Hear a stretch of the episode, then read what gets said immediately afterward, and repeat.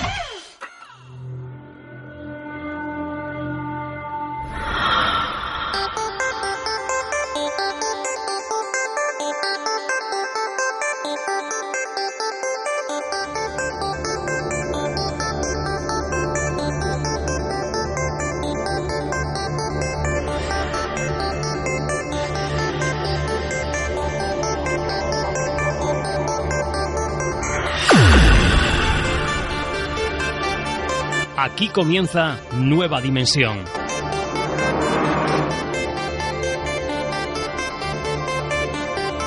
Con Juan Gómez.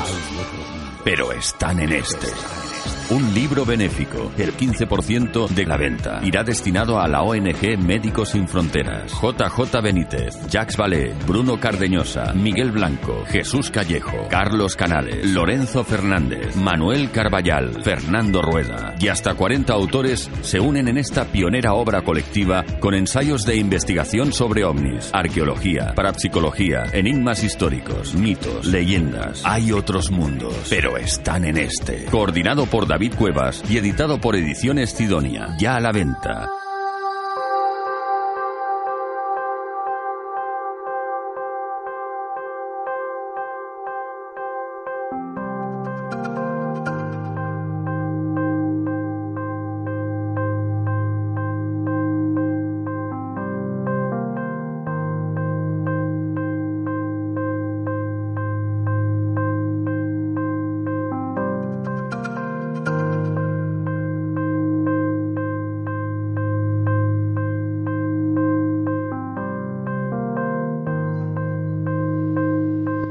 Noches, bienvenidos a Nueva Dimensión. Aquí seguimos en un programa más de esta larga, larguísima temporada ininterrumpida para poder mirar por nuestra particular ventana al misterio, asomar la cabeza y descubrir que existen otros mundos diferentes al que habitualmente conocemos. Gracias por estar con nosotros, por acompañarnos una noche más y viajar a todos estos mundos increíbles que conforman la gran galaxia del misterio y lo extraordinario. Como extraordinaria, por cierto, ha sido vuestra acogida, la acogida del último de los programas de Nueva Dimensión, que habíamos dedicado al misterio del vuelo 502 y lo que ocurrió en ese trayecto de, vuelo de Bilbao a Santander. Muchas gracias. Récord de descargas, hemos de decir. Eso nos llena de orgullo y también de responsabilidad y, y también nos hace plantearnos, y lo haremos, un programa especial dedicado a la aeronáutica y encuentros de aviones con lo extraño. Estamos trabajando en ello, ¿eh? Y además eh, tendremos a profesionales que, desde su posición privilegiada, quizá por su trabajo en aeropuertos, seguro que tienen cosas muy reveladoras que contarnos. Por supuesto, os lo traeremos aquí, al programa, un programa especial dedicado al tema que, que estamos preparando. Gracias a todos por seguirnos, por estar ahí, incluso en verano. Es curioso, una amiga del Facebook, nada más y nada menos, hay que ver cómo es esto de la tecnología y de Internet, nos mandaba un mensaje desde un pueblo, un pequeño pueblo llamado Little, que está en Texas, en Texas que nos eh, escribía en perfecto español, nos decía gracias porque cuando todos estéis de vacaciones pues encuentro un programa que continúa. La verdad es que eh, lo primero nos ha sorprendido ese mensaje hay que ver eh, cómo es esto de, internet hasta dónde se consigue llegar. Y bueno pues un saludo pues a nuestros amigos a nuestros oyentes nada más y nada que desde Texas. Es un verdadero privilegio un honor y un placer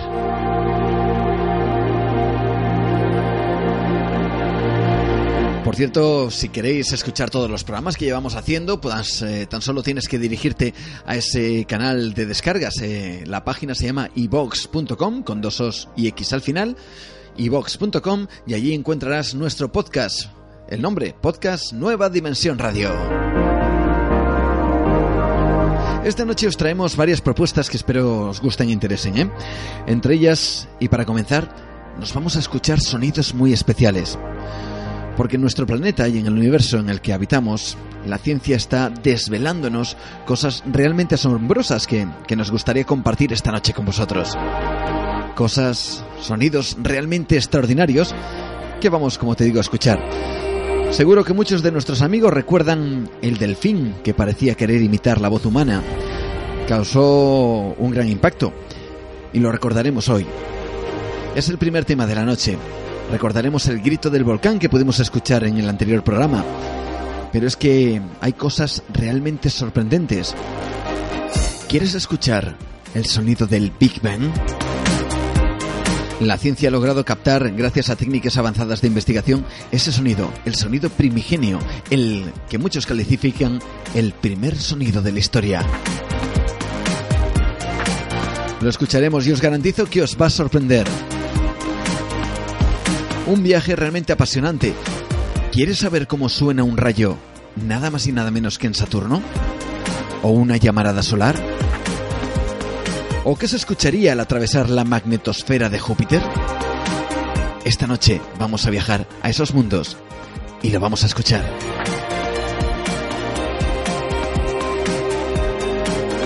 Sonidos particulares como el que captó una nave de la NASA y que ha sido denominado el canto de la Tierra. Es decir, el, sonido de los cinturones de radiación que rodea nuestro planeta. No los oímos porque el ser humano no está preparado para ello, pero sí la tecnología de esta nave de la NASA, que como digo, la ha denominado así, el canto de la Tierra.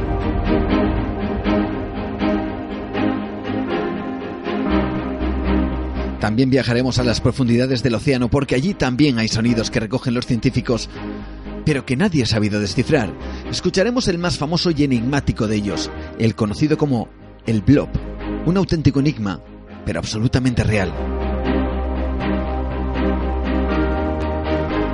Ojo, no hablamos de, esos otros sonidos, los hum o los zumbidos que recoge mucha gente en diferentes partes del mundo. ¿eh?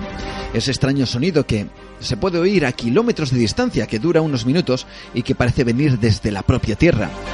Sin duda ese también es otro gran misterio, pero hemos querido rescatar en el programa esos sonidos, algunos realmente curiosos, que nos van a hacer viajar con la imaginación a lugares remotos de nuestro sistema solar. Es una oportunidad única y que me gustaría que nos acompañaras. Los sonidos del espacio, del universo, de la Tierra.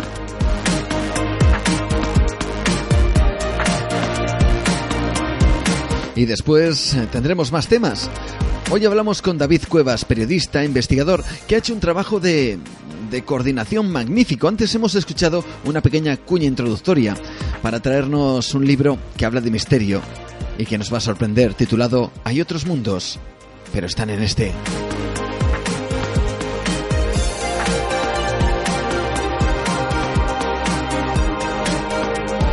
Programa cargado de contenidos.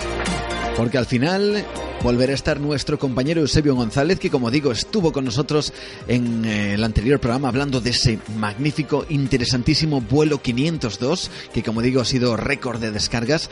Eh, nos eh, habéis hecho llegar vuestros comentarios y os lo agradecemos, desde luego que sí, y, y que estará con nosotros al final del programa para hablarnos de un caso de humanoides en Cantabria poco conocido, no es de los grandes, casos, grandes casos, perdón, grandes clásicos de, encuentros con humanoides en Cantabria y eso, desde luego, pues le da mucho más mérito. Un caso realmente extraordinario de encuentro con humanoides. Todo ello esta noche en Nueva Dimensión.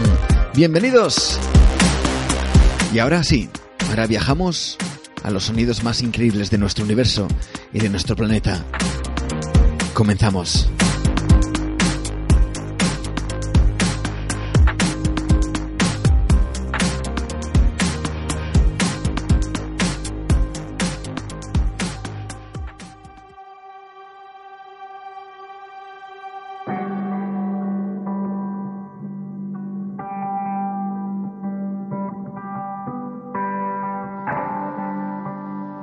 creo que este va a ser un recorrido enigmático y sorprendente, porque como he dicho, la tecnología nos brinda la posibilidad de escuchar sonidos que nunca antes, y a no ser que viajáramos millones de kilómetros en el espacio, jamás podríamos oír. Porque los satélites que enviamos a la exploración del sistema solar no solo están preparados para hacer, digamos, mediciones de radiación, fotografías de los lugares a donde se les envía, o análisis, por ejemplo, químicos, con espectrógrafos con los que desde kilómetros de distancia pueden saber de qué está formada la atmósfera de un planeta o cómo es su superficie, sino que también tienen sistemas de escucha. Así es, los satélites de exploración espacial no solo ven, sino que también oyen. Claro, alguien podría plantear la pregunta de, bueno, ¿y cómo puede oír un satélite que está en el espacio cuando precisamente en el espacio el sonido no se propaga? Todos, cuando vemos una película y aparece una nave que estalla en el espacio, creando un gran estruendo, hemos de decir que no hay nada más lejos de la realidad. El sonido se propaga por el aire, como las ondas en el agua cuando tiramos una piedra. Lo que ocurre es que en el espacio no hay aire, por lo tanto, ningún sonido se puede captar. Algo que, por cierto, se refleja muy bien en películas como 2001, una auténtica obra maestra y que os recomiendo que veáis si tenéis oportunidad. Así que, ¿cómo escucha un satélite? Pues es realmente sencillo, a través de ondas de radio. El sonido no se propaga por el espacio, pero sí lo hacen las ondas de radio. Eh, sin meternos en demasiados detalles técnicos, pero para entender mejor de qué estamos hablando, diremos que cualquier corriente eléctrica forma un campo magnético, las ondas de radio son las ondas magnéticas que genera esa corriente eléctrica. Por ejemplo, un receptor de radio normal de los que podemos tener en casa capta las ondas magnéticas de un determinado rango, entre los 87 y los 108 MHz. En, esa, en ese rango, pues es donde prácticamente casi todas las emisoras emitimos. Y ahí, con tu receptor, tú nos puedes captar. La policía o los servicios de emergencia utilizan otro rango, otro tipo, que va desde los 450 hasta los 855 MHz. Por eso, una radio normal convencional de casa no capta la emisión de un coche patrulla, por ejemplo.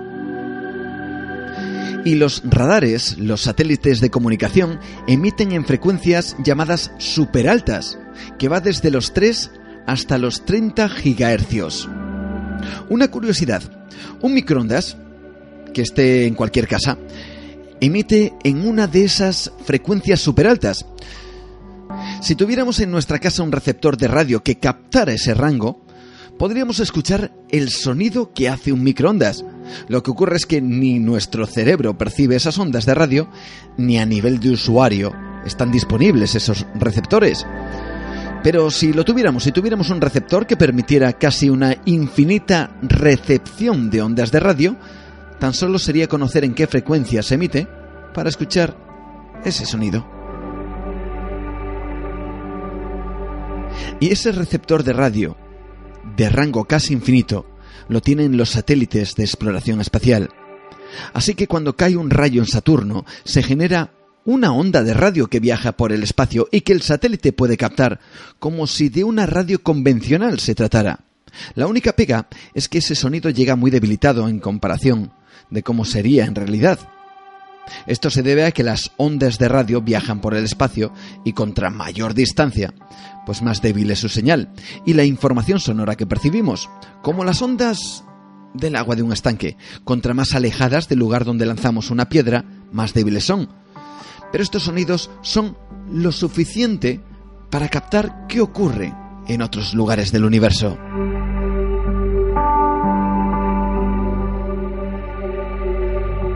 Prepárate, porque toca descubrir esos sonidos que de otra forma no podríamos oír. Y os garantizo que os va a sorprender. Vamos con el primero de ellos.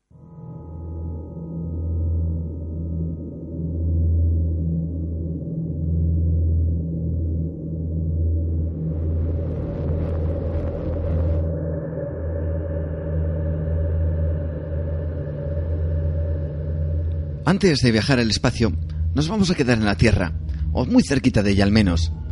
¿Quieres escuchar qué sonido producen las partículas de viento solar en contacto con nuestra magnetosfera? ¿O lo que es lo mismo, el sonido de una aurora boreal?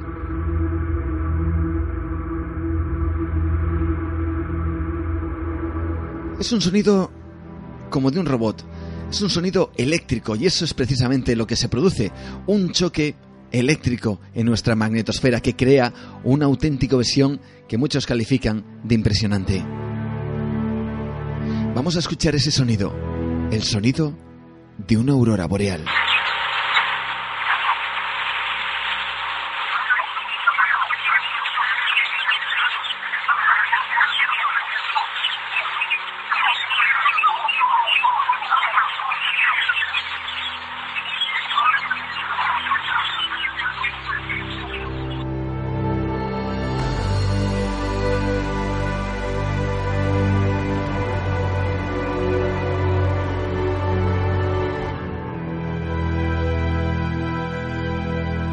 Viajamos ahora nada más y nada menos que hasta el Sol.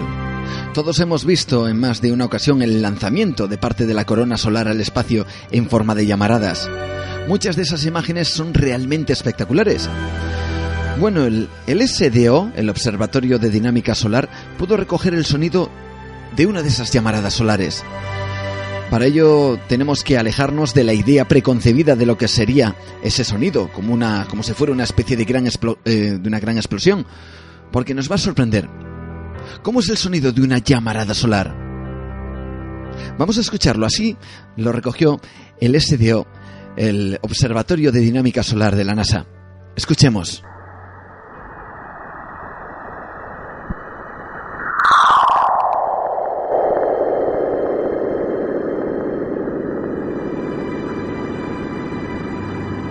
Escuchemos de nuevo el sonido de una llamarada solar.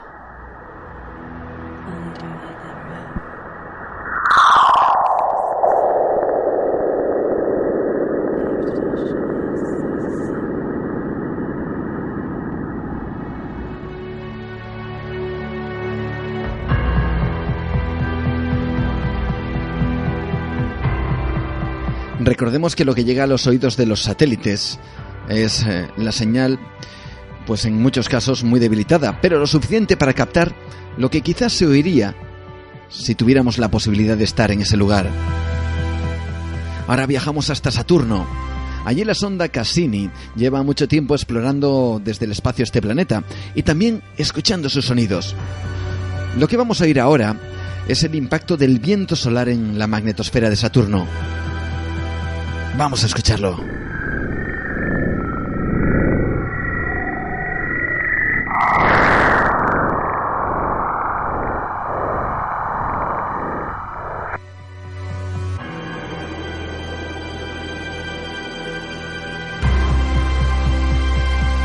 Seguimos en ese planeta, seguimos en Saturno, porque ahora lo que vamos a oír es el sonido de cientos de rayos que caen en su atmósfera. Una vez más os recordamos que son señales débiles que llegan desde ese planeta. Es como lo que vamos a oír, es como si estuviéramos escuchando una traca de petardos, así como a lo lejos. Esto es debido precisamente a lo débil de la onda de radio. Escuchemos con atención, porque lo que impacta de verdad es la increíble cantidad de rayos que se producen en la atmósfera de ese planeta. Imaginemos, cada sonido, cada pequeño estallido, cada pequeño chasquido que escuchamos o que vamos a escuchar es un rayo. Miles y miles de rayos que se producen en Saturno.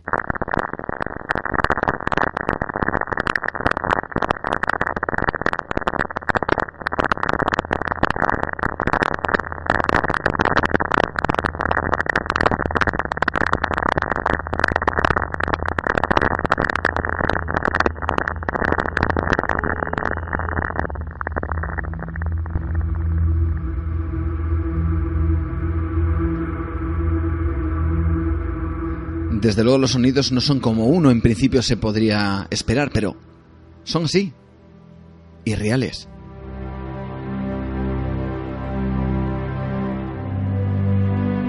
¿Os imagináis estar allí, en esa atmósfera, escuchando el verdadero poder de esos millones y millones de rayos que caen en Saturno? Hemos podido escuchar un poquito de esa magia.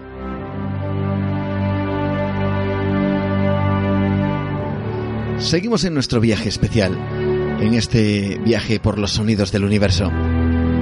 Imaginaos ahora que viajamos con la sonda Voyager y que estamos a punto de atravesar la magnetosfera de Júpiter. Esta sonda pudo captar el sonido cuando ella misma lo atravesó. En ese preciso instante fue grabado por los receptores de radio del aparato. Si algún día algún astronauta llegara a Júpiter y atravesara la magnetosfera, oiría algo tan impresionante como lo que vamos a escuchar ahora mismo.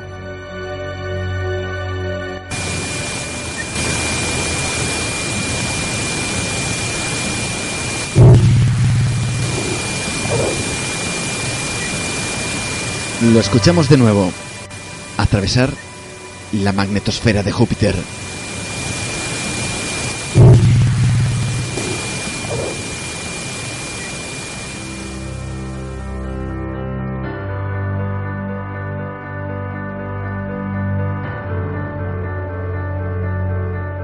Sin embargo, este recorrido por los sonidos del universo, por los sonidos del espacio, nos va a llevar hasta el que se ha considerado el primer sonido de la historia de nuestro espacio, el Big Bang. Claro que nadie estaba en el momento de producirse esas ondas de radio emitidas en ese evento que según los científicos generó el universo. Así que, ¿cómo lo han hecho? Bueno, los científicos, a través de la misión Planck de la Agencia Espacial Europea, empezaron a rastrear las ondas de radio del universo y captaron una onda de radio muy profunda, una onda de radio de fondo que aparece y no se ha encontrado en el universo ninguna otra onda de radio más profunda que la que ha captado esta misión Planck. Así que a través de una simulación, y como si de una máquina del tiempo se tratara, crearon el sonido de ese primer momento del universo. Para que nos entendamos, digamos que si el universo fuera un estanque y nosotros estuviéramos en la orilla y captáramos una onda producida por el choque de una piedra, podríamos hacer los cálculos necesarios y saber dónde se originó el impacto de la piedra y cómo era esa onda de choque. Y así lo han hecho. El sonido no es nada de lo que uno cabría esperar. Es una simulación de los primeros 760.000 años de vida del universo. Según esta simulación, el Big Bang y el sonido del mismo sería como, como el sonido que califican los sismólogos describen como un terremoto de magnitud 9 en la escala Richter capaz de causar que toda la Tierra vibre como una campana. Solo que en este caso, la vibración recorre todo el universo. Os aseguro que no es el clásico sonido de explosión que uno tiene en mente. Vamos a escuchar muy atentamente, porque, según esta simulación, según los científicos, este es el sonido del Big Bang, el primer sonido del universo.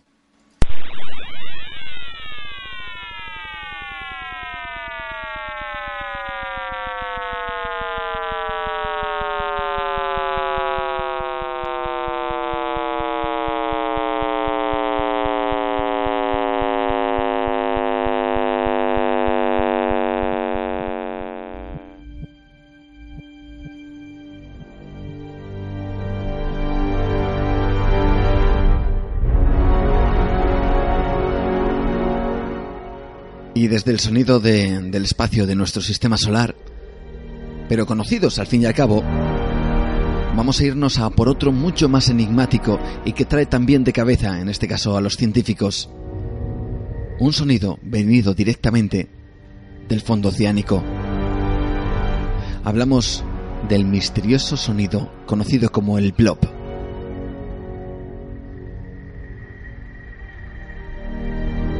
El blob es el nombre que se le dio a unas extrañas ondas de sonido de baja frecuencia, detectadas por la Administración Nacional Oceánica y Atmosférica, el NOAA, el 19 de mayo de 1997.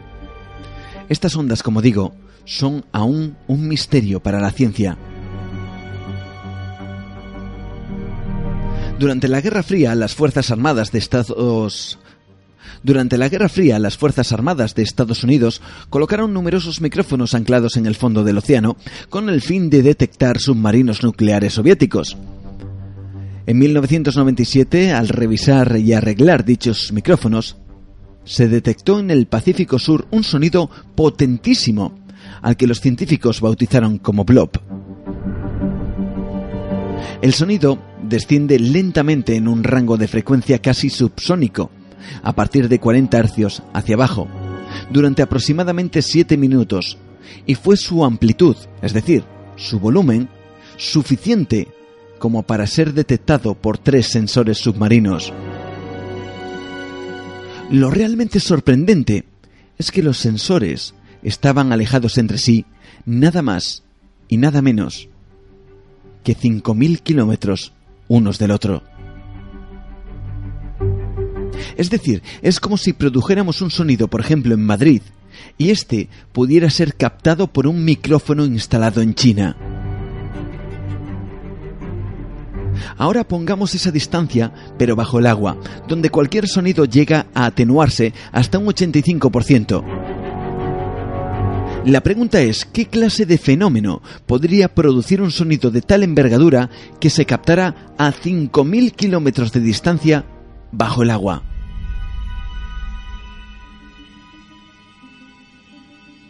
Este tipo de señal no se ha vuelto a escuchar antes o después se determinó que el origen del sonido estaba ubicado en un punto en concreto del Pacífico Sur. Y aunque se especuló bastante con que la fuente de dicho sonido fuese un, animal submarino, ya fuese una especie desconocida de pulpo o calamar gigantesco, o de una nueva especie de ballena gigante, aún más grande que la propia ballena azul, al final pareció ser eh, consistente eh, la teoría de que fueran más bien terremotos generados por grandes icebergs cuando se agrietan y fracturan, aunque esto nunca pudo ser comprobado fehacientemente. Lo que parece realmente curioso es que el origen del blob resulta sorprendentemente cercano a la localización de la ficticia ciudad sumergida de, de la cual forma parte de la mitología de Lovecraft, donde se supone que vive encerrado una criatura llamada Kulhu, una especie de criatura marina gigantesca antropomorfa, con grandes garras y, tentáculos como, como un calamar o un pulpo.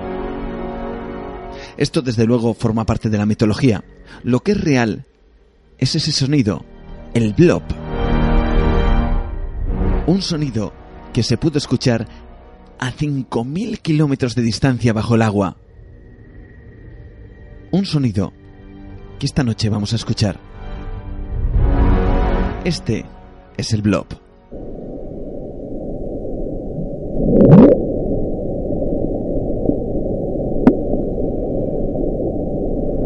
Lo escuchamos de nuevo.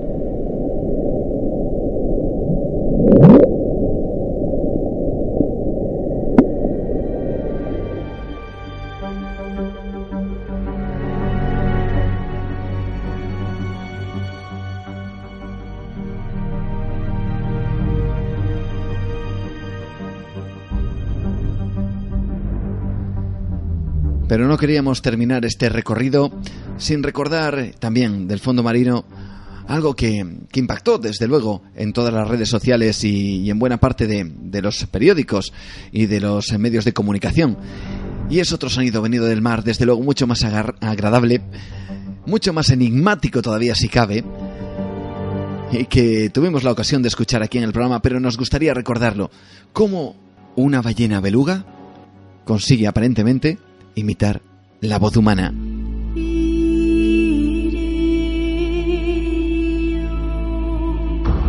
Ese último sonido, un sonido realmente mágico y maravilloso que queremos rescatar una vez más aquí en Nueva Dimensión. Esa ballena que aparentemente intenta hablar como un ser humano. Lo escuchamos.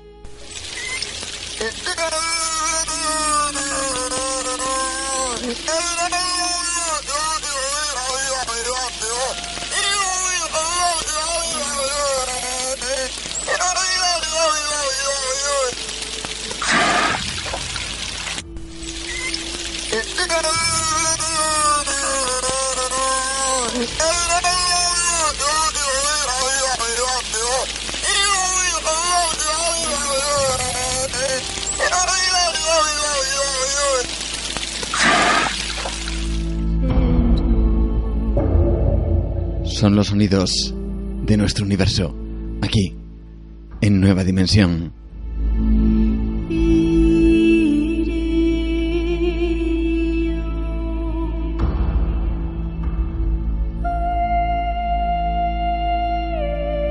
Entra en Nueva Dimensión. Podrás adentrarte en el mundo del misterio y lo extraordinario, descubrir los grandes enigmas de la humanidad y los grandes retos e incógnitas para el ser humano.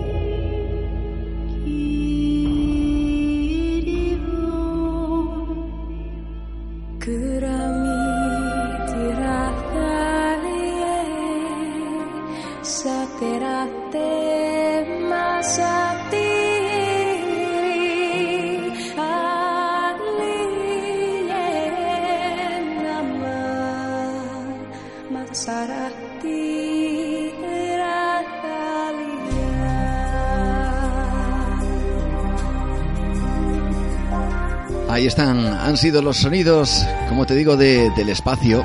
También ese misterioso sonido, el blob, que todavía sigue siendo un enigma para la ciencia. Y ese último momento, ese último instante también mágico de esa ballena beluga, que según parece, según decían los científicos, también quería imitar, en este caso, la voz humana. Recordad de nuestras vías de contacto a través de Facebook, Nueva Dimensión Cantabria. Búscanos Ahí estarás totalmente informado, informada de todo lo que hacemos en el programa y de todas las noticias como estas que comentamos aquí y que vamos eh, analizando y que vamos compartiendo contigo a través de Facebook. También a través de Twitter en arroba nueva de radio. Y si quieres ponerte en contacto directo con nosotros, puedes hacerlo a través de nuestro email nueva dimensión arroba radioestudio 88 con número.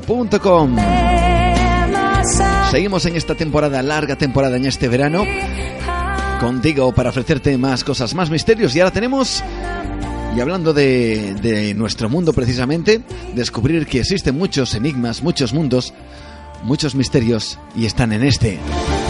Lo hacemos con David Cuevas, él es eh, periodista, investigador, presentador del programa de radio llamado también Dimensión Límite. Estamos todos en la misma dimensión, al parecer, en la dimensión del misterio. Y con él vamos a hablar de, esos mundos que, que ha querido plasmar en un libro titulado precisamente así. Hay otros mundos, pero están en este. En unos instantes aquí en Nueva Dimensión. No te lo pierdas, sigue con nosotros.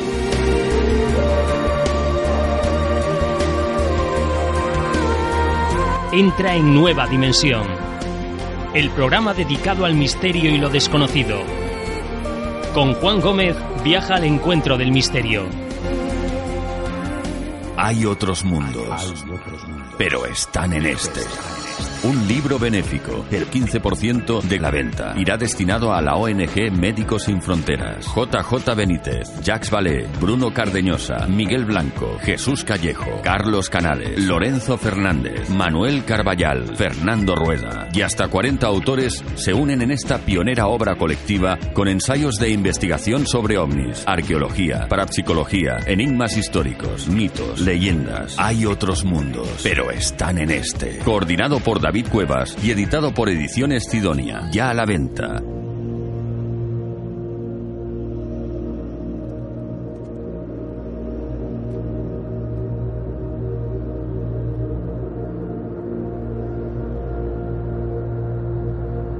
A todos desde luego se nos plantea la posibilidad de mirar al cielo, eso está claro, ¿no? De, intentar escudriñar. Yo creo que desde tiempos inmemorables el hombre ha estado mirando al cielo.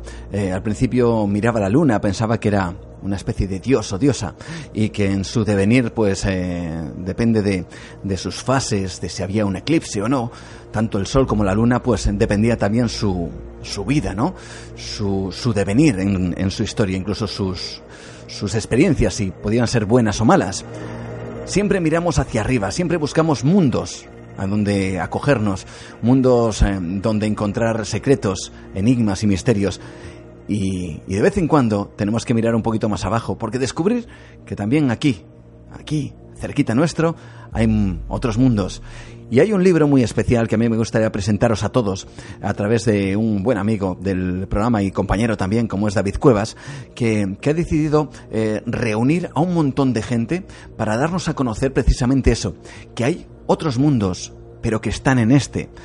Eh, una completa obra mm, que ha sido coordinada por nuestro invitado y que nos presenta en diferentes secciones. Eh, yo creo que una buena relación de enigmas y misterios, muchos de ellos yo creo que grandes clásicos, pero que desde luego eh, no pueden faltar en una obra como esta. Con nosotros está y tenemos a David Cuevas, periodista, presentador de, programas como Dimensión Límite, investigador y también ahora coordinador de esta aventura fantástica en forma de libro que hace ya unos cuantos meses puede adquirirse, publicado por Editorial Cidonia, con un buen título, ese que te acabo de nombrar. Hay otros mundos, pero están en este. David Cuevas, bienvenido, buenas noches. Hola, eh, bien hallado, ¿qué tal? Eh, Juan, ¿cómo estás? Aquí estamos disfrutando de esta obra que esperamos pronto, pronto tener en nuestras manos, pero que ya podemos eh, conocer prácticamente todo lo que hay en, esa obra con, iba a decir, con 40 autores que tú has intentado coordinar y lo has hecho espléndidamente bien. Y, bueno, todo lo que han puesto, todos han puesto su granito de arena para conformar este libro, que por cierto es solidario, ¿no? Tiene un 15% de de, coste que se destina a ayudas solidarias, ¿verdad?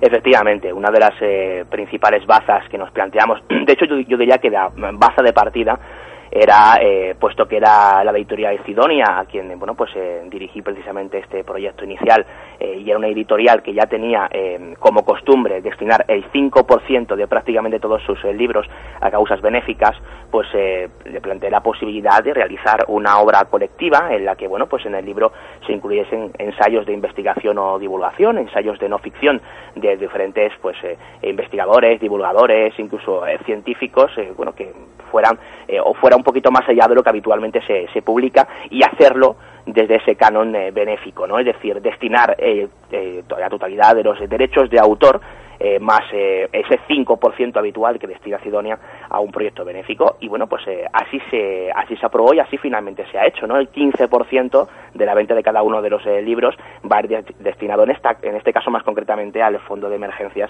de una ONG, yo creo que conocidísima por todos como es Médicos sin Fronteras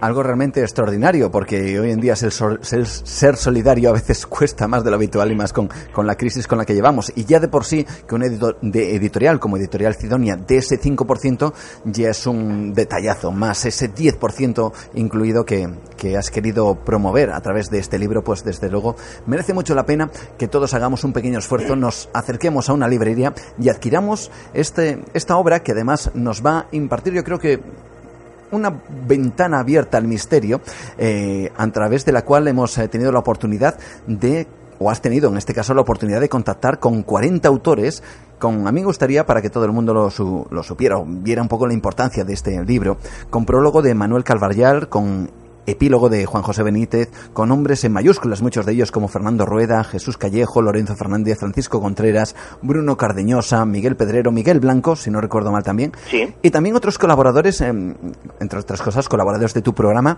y, gente no tan conocida, pero que también está incluida en esta obra. Explícanos cómo has montado todo este, este tinglao. bueno, pues es un poco complejo, ¿no?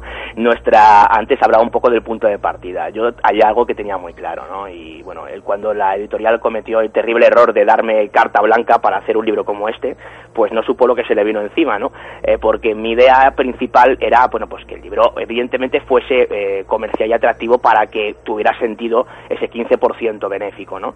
Eh, queríamos contar o quise contar con, con algunos de los grandes del misterio, ya que están, los has citado tú, ¿no? Estamos hablando de Benítez, de, bueno, de Cardeñosa, Callejo, Canales, Carballal, Lorenzo Fernández también está por ahí, eh, Miguel Pedrero. Miguel Pedrero también. Eh, sí, no sé, hay gente muy, muy importante por ahí, ¿no? Eh, y bueno, pues eh, a ellos quería unirles precisamente a otros tantos que quizá pues no fueran conocidos o bueno pues lo fueran fuera de nuestras fronteras por ejemplo un ejemplo de lo último que te digo es que tenemos la, la posibilidad de contar con un texto inédito en España de Jacques Vallée eh, que es un auténtico lujo, ¿no? Para aquellos que estén muy metidos en esto del misterio eh, y más eh, sean aficionados a, la ufología, seguramente tengan a una especie de mito ahí, digo, mito que saben que está ahí, ¿no? Eh, y no precisamente en el mundo de Magonia, eh, como es Jacques alguien que cambió la ufología, ¿no? Radicalmente gracias a, a su libro Pasaporte a Magonia y que, bueno, pues que se suele prodigar muy poco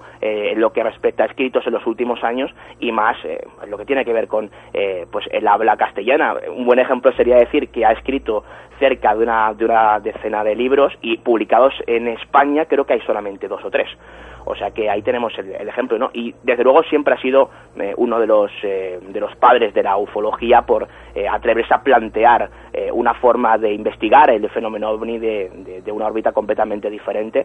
Y bueno, pues aquí está, ¿no? Está en el libro. Y también te hablaba de gente mucho menos conocida o, que esté o que esté empezando en esto, ¿no? Y quiero hacer esa distinción porque hay gente que no es conocida pero que lleva muchos años investigando, divulgando estas cuestiones y que, eh, oh sorpresa, resulta que no habían publicado nada en un libro de, de estas características o en un libro comercial. Yo te puedo decir que de los 40 autores hay una quincena aproximadamente que jamás han publicado en un libro, ¿no? cosa que me sorprende mucho porque de los 15 vamos a poner que aproximadamente la mitad o quizá alguno más pues sean más nobles, lleven pues dos, tres, cuatro, cinco años en esto y evidentemente estén dando sus primeros pasos, pero hay otros como eh, Vicente París o José Juan Montejo o bueno, u otros tantos que, que, sorprendentemente pues no habían estado en ninguna eh, no recopilación, sino bueno, pues libro de, de, estas características y tenían que estar sí o sí, o sea, eso era una condición eh, innegociable que yo tenía muy clara, ¿no? Están todos mis compañeros de, de dimensión límite y bueno, y también pues está precisamente esos otros compañeros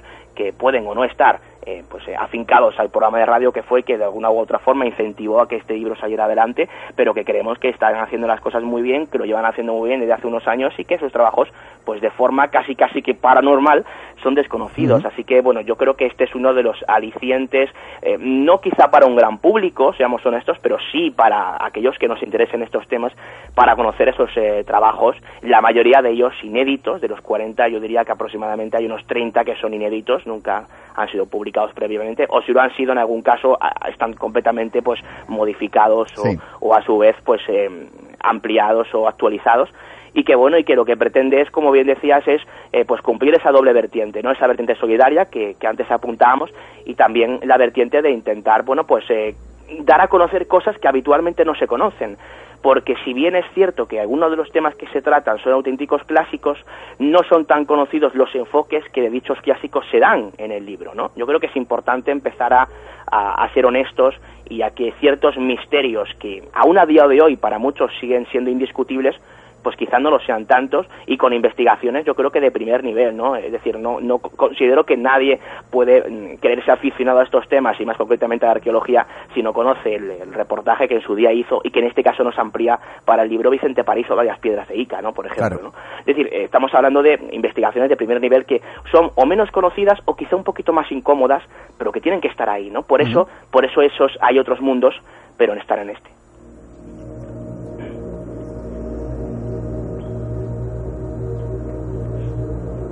Se habla además para toda la gente que quiera descubrir o conocer qué es lo que hay en ese libro, porque el, título puede dar un poco, bueno, ¿de qué hablan, no? Pues eh, yo creo que, que, está bien decirles que, por ejemplo, se puede encontrar la fenomenología ovni, arqueología, como has dicho, incluido el cine también, antropología, mitología, entre otros, y en diferentes bloques. Más o menos, ¿Cuántos bloques? ¿Qué, mm, eh, ¿Cómo está dividido este libro para que la gente que vaya a adquirirlo sepa qué se va a encontrar? Pues comento rápidamente. Mira, eh, aquellos para empezar que sean aficionados al fenómeno ovni, yo creo que se lo van a pasar bien, porque eh, estamos hablando de que de los 10 bloques temáticos que tiene el libro, tres, los tres primeros están dedicados íntegramente a los ovnis. Hay más de 100 páginas de las casi 400 que tiene el libro dedicadas a este tema. Y además lo hemos querido hacer de diferentes órbitas, como nos gusta hacerlo, ¿no? En dimensión límite, y es que al fin y al cabo esto no deja de ser un proyecto de, del equipo de de, bueno de, compañeros que tenemos por ahí no eh, por ejemplo el primero de los bloques va sobre ovnis antes de los ovnis. Y es que eh, posiblemente haya gente que no sepa que esto de los no identificados viene de mucho antes. Y no nos referimos a los ovnis bíblicos no que es un asunto eh, que llama mucho la atención y que muchos toman como indiscutible y nosotros somos un poquito más exigentes con esta en este caso con este apelativo de ovnis antes de los ovnis y contamos con, con textos de Chris Oube que desde luego yo creo que a día de hoy es la máxima autoridad en, en, este tema, porque todo lo que ellos investigan desde su grupo Mahoney Exchange lo tienen perfectamente eh, y milimétricamente documentado, ¿no? Eh, con lo cual, pues ahí están precisamente sus textos. Y bueno, también tenemos uno de Carlos Canales que nos habla, eh, bueno, pues de un asunto como ese de los bimanas, ¿no? de una forma muy técnica como la acostumbra. Y también tenemos a José Antonio Caravaca que nos habla de los ovnis de Julio Verne. Pero bueno, no, no vamos a detenernos en todos los capítulos, simplemente mentar que en el caso, en lo que respecta a los ovnis, tenemos un segundo bloque que va sobre los ovnis ante la ciencia, que yo creo que este es un bloque de los más interesantes que tiene el libro, al menos para mí, porque hablamos de que un geólogo, un ingeniero de navegación aérea eh, y un sociólogo analizan el fenómeno ovni desde sus propias perspectivas, ¿no? El geólogo habla de los eh, huellas eh, de los no identificados ante el terreno, que mejor forma de analizar este tema que por parte de un geólogo, ¿no? eh, que es un auténtico crack como es Víctor Martínez. Bueno, un, eh, yo creo que ya conocido por allí, por vuestras tierras, es Miguel Ángel Ruiz, ya poco tiempo, pero ya va haciendo ruido por allí, ¿no? Sí, señor. que dedica, bueno, pues precisamente, él, sabemos que su fuerte es la navegación aérea y él habla de varios casos, eh, pues desde la perspectiva aérea. En algunos casos eh, para eh, pues, explicarlos, ¿no? Y en otros tantos para decir, oigan, que es que esto no tiene explicación desde el punto de vista aéreo, ¿no? Con lo cual yo creo que está muy bien, ¿no? Esa honestidad, esa honestidad del auténtico escepticismo, ¿no? que como definimos en el libro es aquel que duda y nunca aquel que niega por sistema, ¿no? Aquel que, que está, eh, bueno, pues eh, abierto a todo y no cree en nada, ¿no? Hasta cierto punto, ¿no? Así de a, a, priori. Y bueno, pues eh, también tenemos a Miguel Pedrero hablando de esa, de esa bueno, pues, oleada de ovnis, oleada gallega, que no solamente recoge varios casos con, bueno, pues grabadora en mano, sino que lo más interesante es que se planteó un estudio estadístico realmente espectacular, con gráficas, con porcentajes, de todo lo que se recogió durante esos años, ¿no? Es decir, yo creo que es un ejemplo de lo que se ha hecho en lo que respecta a la investigación OVNI, eh, que va más allá de la, de trabajo de campo, del cual yo soy un profundo admirador, pero también tiene que estar esa otra vertiente más incómoda, más pesada, más, más fea, que es eh, la de la estadística, la de la analítica, ¿no? Que pueden llevar compañeros que tenéis por ahí cerquita, como son los de la Fundación Anomalía. bueno, pues eh, eso ahí está, ¿no? Y luego hay un tercer bloque de casuística quizá, quizá un poquito más actual, ¿no? que ya hemos llamado algo flota sobre el mundo, que yo creo que los más aficionados a estos temas sabrán por dónde van los tiros, ¿no? Eso es lo que respecta al tema OVNI. Luego tenemos dos bloques sobre arqueología. Eh, uno de ellos, pues hablando de varios enigmas arqueológicos desde diferentes perspectivas. Por ejemplo, es muy significativo que en el bloque de la otra arqueología tengamos a conocer conocidísimos divulgadores en lo que respecta a la arqueología más heterodoxa, como puede ser Jesús Callejo, Juan Ignacio Cuesta, ¿no? Estamos hablando de nombres, eh, bueno, pues que yo creo que son, son interesantísimos eh, y que, bueno, y que son, son bien conocidos, ¿no? En estos temas.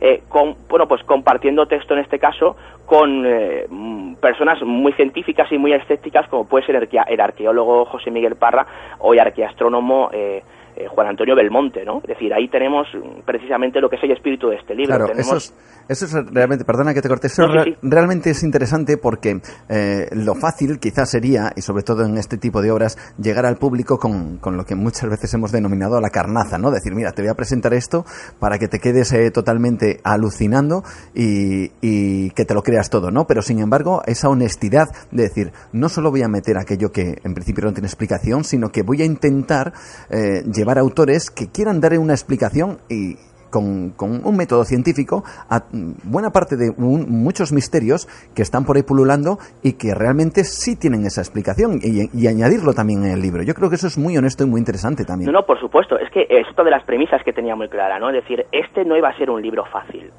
Fácil en el sentido más estrictamente comercial, porque bueno, es un libro comercial porque es un libro que, en el que participa, bueno, se vende para empezar y en el que participan muchas firmas importantes, pero por otro lado, y ahora que estamos un poco en petit comité, creo que también es un poco anticomercial, porque ofrece, como tú bien decías, las perspectivas de gente como José Miguel Parra, que es un experto en el tema de Egipto, ha estado tropecientas veces por allí, lo conoce muy bien, yo creo que es uno de los autores más conocidos ¿no? de, la, de la divulgación en lo que respecta al tema de Egipto, y él se carga literalmente muchos de los mitos que asocian la astroarqueología o los misterios más supuestamente insondables del pasado en la relación con lo, que son las grandes, eh, la gran pirámide, ¿no? O las pirámides de Egipto. Él lo hace muy bien, con ejemplos, eh, con imágenes, es un auténtico fenómeno a este respecto. Y luego, tener a un tipo como Juan Antonio de Monte es un lujo. Estamos hablando del astroarqueólogo más importante que hay en, eh, en, Europa. Es decir, es un tipo eh, que, bueno, para que no lo sepa, la astroarqueonomía vendría a ser, eh, digamos, que la ciencia que estudia la posibilidad de que ciertos monumentos importantes, monumentos históricos, construcciones principalmente, tienen relación con lo que podemos ver o lo que nuestros antepasados pudieron, pudieron ver en la bóveda celeste. No confundir con la astroarqueología de Don Daniken, ¿no? Es decir, una es más bien especulativa, que es la de Von Daniken, y otra está estudiada eh, bajo el auspicio del método científico, como es la, la de, en este caso, Juan Antonio Belmonte, ¿no? Estamos hablando de un tipo, insisto, interesantísimo, que no suele, pues, responder o no suele publicar eh, precisamente en libros de este tipo, porque es alguien, pues, bastante, bastante escéptico, ¿no? Eh, y, además, esto, pues, lógicamente tiene su, tiene su lógica y tiene un sentido. Estamos hablando de un tipo, para que os hagáis una idea, ¿no? Que es licenciado en Ciencias Físicas por la Universidad de Barcelona, doctor en astrofísica por la Universidad de La Laguna, eh, desarrolla su labor como astrónomo en el Instituto de Astrofísica de Canarias, eh, bueno, pues estamos hablando de un tipo que es eh, experto en exoplanetología, física estelar, arqueoastronomía, como antes decía, eh, alguien que ha sido director del Museo de Ciencia y el Cosmos de Tenerife, presidente de la Sociedad Europea de Astronomía Cultural y del Comité de Adjudicación de, Tiempos en los observatorios de Canarias. Es decir, podríamos estar hablando, y es una auténtica eminencia, que nos habla, extensísimo, claro, nos habla del mito maya, un poco a toro pasado, pero él, bueno, pues ya iba avisando de hace tiempo, actualiza el texto. yo creo que importantísimo que alguien como él participe en un libro como este. No para el libro. Voy más allá, Juan, no para el libro. Sino el hecho de que en un libro de estas características, que es la excusa, empiecen a participar científicos de primer nivel, aunque sea para dar una visión escéptica, yo considero que hasta cierto punto puede que me equivoque, pero creo que hasta cierto punto es un pequeño paso. Esto no era algo habitual hace 10 años. ¿eh? Y ahora, bueno, pues Mm, en esta ocasión mm, lo es. Por ejemplo, hace poco Josep Guijarros editaba un libro en el que se debatían estas cuestiones con un escéptico, ¿no? Es decir, mm. es algo que se, se planteaba muy complicado o muy raro eh, en lo que respecta a, la, digamos, al mundo editorial de estas cuestiones y que creo que puede cambiar poco a poco, ¿no? Eso es lo que respecta al, eh, al, bloque de arqueología y luego tenemos uno que, que, yo creo que es uno de los que va a gustar más a los, a los oyentes, ¿no? De Nueva Dimensión Cantabria, como es el de los viajeros del insólito, es decir, también se habla de arqueología, pero desde sus entrañas, ¿no? Desde aquellos que han viajado y no precisamente a la vuelta de la esquina, Juan, eh, sino a lugares pues bastante remotos para traernos de primera mano sus investigaciones, ¿no? Claro. Esto en lo que respecta a la arqueología. Luego hay un bloque también interesantísimo, eh, como es el del, cine y sus misterios, ¿no? Eh, antes lo comentábamos, en el que publican, pues, conocidos, eh, yo creo que expertos en prensa cinéfila como JJ Benítez, ¿no? Que esto que digo la gente puede quedar un algo, algo que realmente sorprende, ¿no? Porque todo el mundo asocia a JJ Benítez, evidentemente, con los caballos de Troya, eso es indudable, pero incluso los, los menos avezados todavía, pues simplemente al fenómeno ovni. Efectivamente, Y, ahí nos mandó un texto que tiene que ver con el fenómeno ovni y con el cine, ¿no? Ahí está, ¿no? Grande, grande Benítez, y también tenemos pues textos importantísimos, por ejemplo, uno de alguien al que citábamos como José Juan Montejo, que habla de una película española en, que, que se basaba o cuya inspiración principal era el famoso caso Humo, ¿no? Eh, en la que participó el mismísimo Paul Nazi, bueno, pues él llevó a cabo una investigación tanto personal como documental sobre la película que nos lleva al libro y que es realmente fascinante, ¿no? Y tenemos también a Miquel Navarro, que es conocido crítico de cine, él también ha hecho, hace sus pinitos en estos temas, es compañero de Dimensión Límite, y él nos habla de esos verdaderos misterios de cine. Él se aleja de las eh, típicas películas malditas como Poltergeist, La Profecía, La Semilla del Diablo, El Exorcista, y habla de películas que también fueron realmente malditas, mm, quizá más en lo humano que en lo divino, por decirlo de alguna forma, pero lo hace con eh, películas mucho menos conocidas. ¿no? Luego tenemos un bloque que yo considero que es de los más importantes a nivel personal, como es el de la sociología del misterio, porque yo creo que el misterio rara vez se analiza desde el punto de vista sociológico y creo que ya va siendo hora, ¿no? Ahí tenemos textos de Manuel Carballal, de Moisés Garrido Vázquez o de Carlos Fernández que yo creo que son interesantísimos eh, para hablar de, del asunto de las creencias, ¿no? Porque es que hay misterio sin las creencias yo creo que pues eh, sería muy complicado examinarlo, ¿no, Juan? Claro. Me había, me había posicionar en un lugar del libro, eh, porque aquí hay una palabra que seguramente alguien que, que lo tenga en sus manos diga, ¿qué narices es esto? Me viene un poquito a la arqueología. Explícanos un poquito a todos qué es eso de la arqueología psíquica. Pues la arqueología psíquica eh, es, eh, es, esto es muy interesante, realmente curioso, ¿no?